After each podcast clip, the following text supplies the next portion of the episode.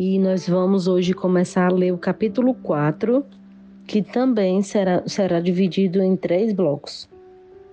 É, nós vamos ler hoje né, o primeiro bloco, de 1 a 9, que fala o seguinte: Ouvi, filhos, a instrução do Pai, e estai atentos para conhecerdes o entendimento, porque vos dou boa doutrina.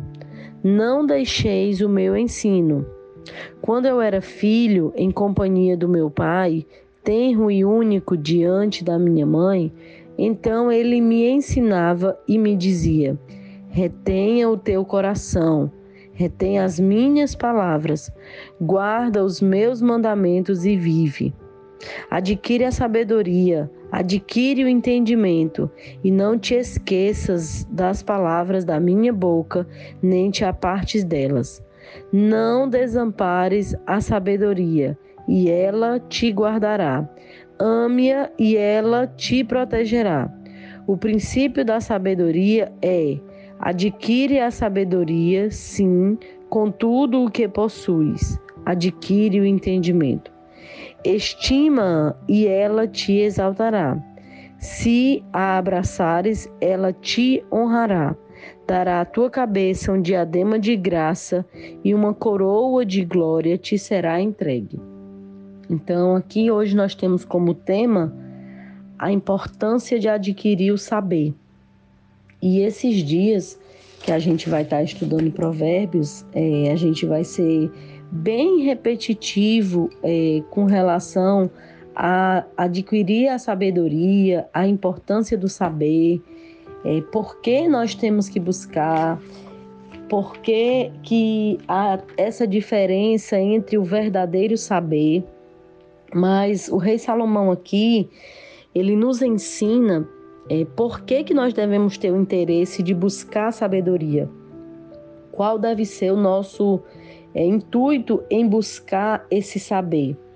E aí, o, do, do, dois ensinamentos de hoje aqui é com relação a o que nós transpomos, o que nós transparecemos, o que nós estamos fazendo com o que nós temos, com o nosso saber. E o primeiro aqui, ele fala né, do relacionamento dele com o pai e a mãe. Ele fala que quando ele era pequeno, o pai e a mãe ensinavam a ele sobre a sabedoria, sobre o saber. E aí o que é que eu aprendo com isso, né? Aqui tem pessoas que me escutam que ainda não são pais e tem muitos que são pais. E eu aprendo que os nossos filhos eles vão conhecer de Deus o quanto que eu os apresentar. Então, a obrigação, a responsabilidade de ensinar as crianças sobre Deus, sobre quem é Deus, sobre as promessas e os planos de Deus é dos pais. Então, pais, os seus filhos vão conhecer de Deus o quanto que você o ensinar. E existe um versículo também em Provérbios, depois lá na frente nós vamos estudar, 22, 6, que diz: Ensina a criança no caminho que deve andar, e mesmo quando crescer, não se desviará. Então, se você quer colher tranquilidade com relação aos filhos no futuro, ensina-os no caminho que devem andar, ensina-os a verdade.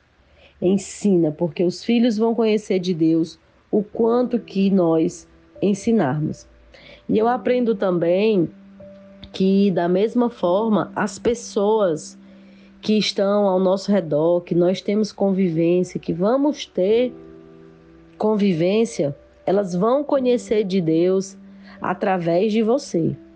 E elas vão conhecer de Deus o tanto que você refletir ou deixar que as suas atitudes falem por você. Então, o que nós temos apresentado para as pessoas? Será que quando as pessoas nos veem, elas veem realmente alguém que tem Deus, que reflete a luz de Deus?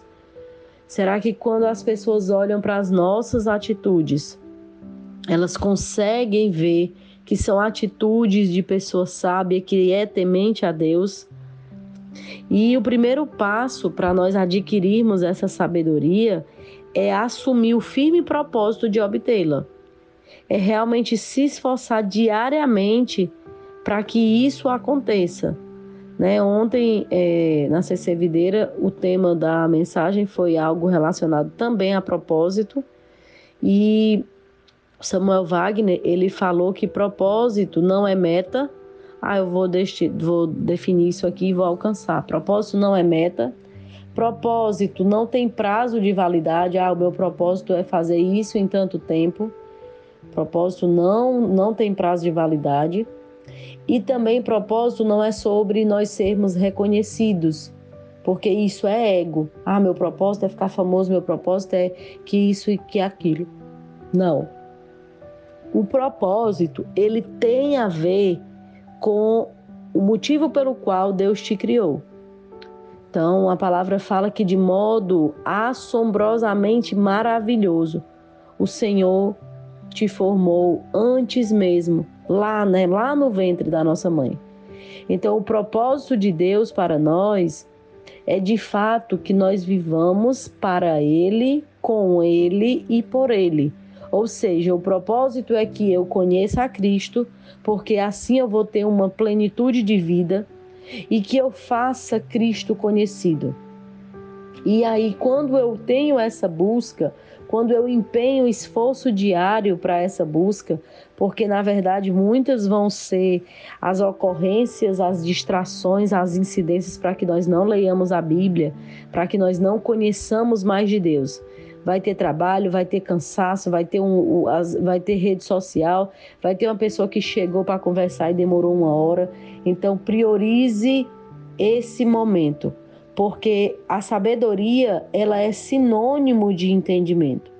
E isso resultará sobre nossas vidas a verdadeira proteção, resultará para a nossa vida honra, mas honra no sentido de, da pessoa olhar e dizer: não, aquela pessoa ali eu confio, aquela pessoa ali ela é diferente.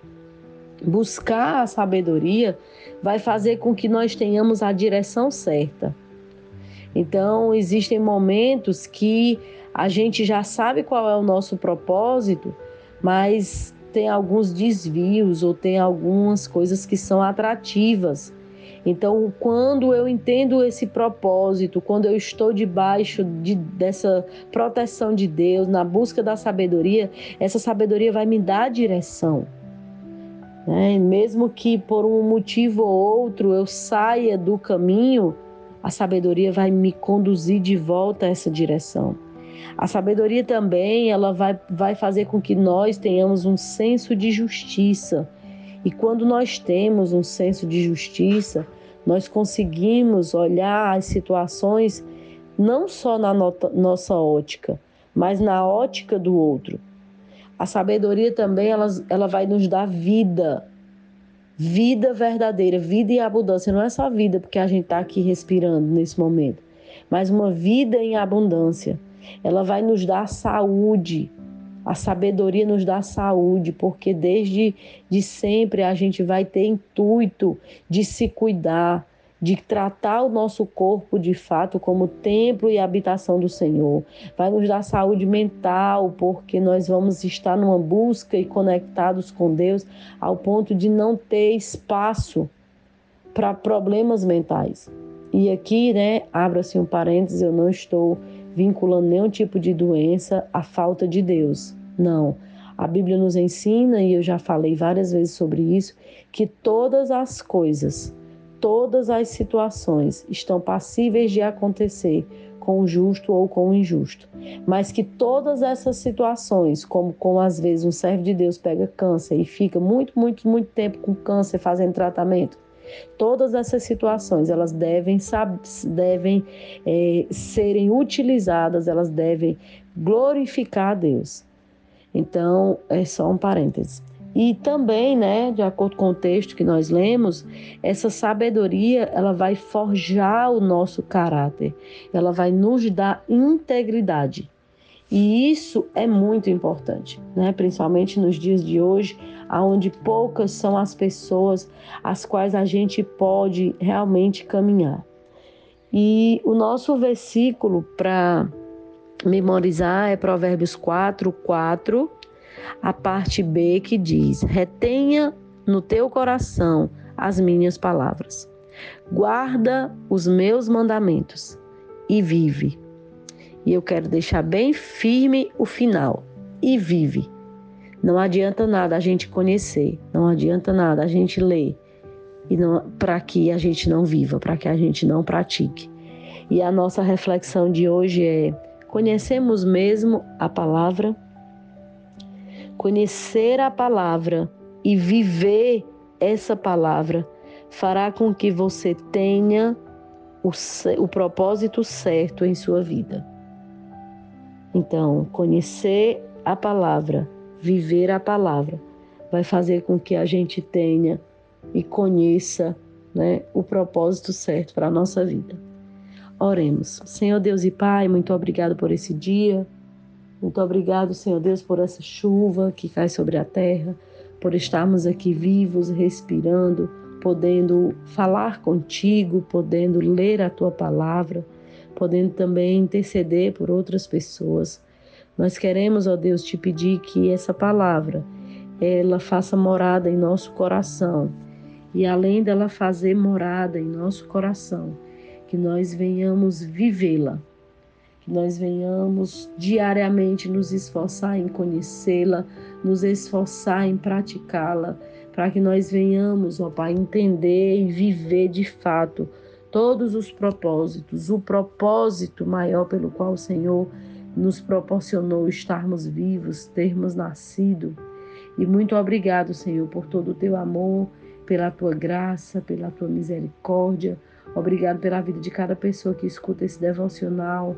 Abençoe de forma rica e poderosa a vida deles, a vida dos seus familiares e faz com que, Senhor, as nossas escolhas elas sempre reflitam ao Senhor. Nos ajude, nos protege, nos guarde em nome de Jesus. Amém.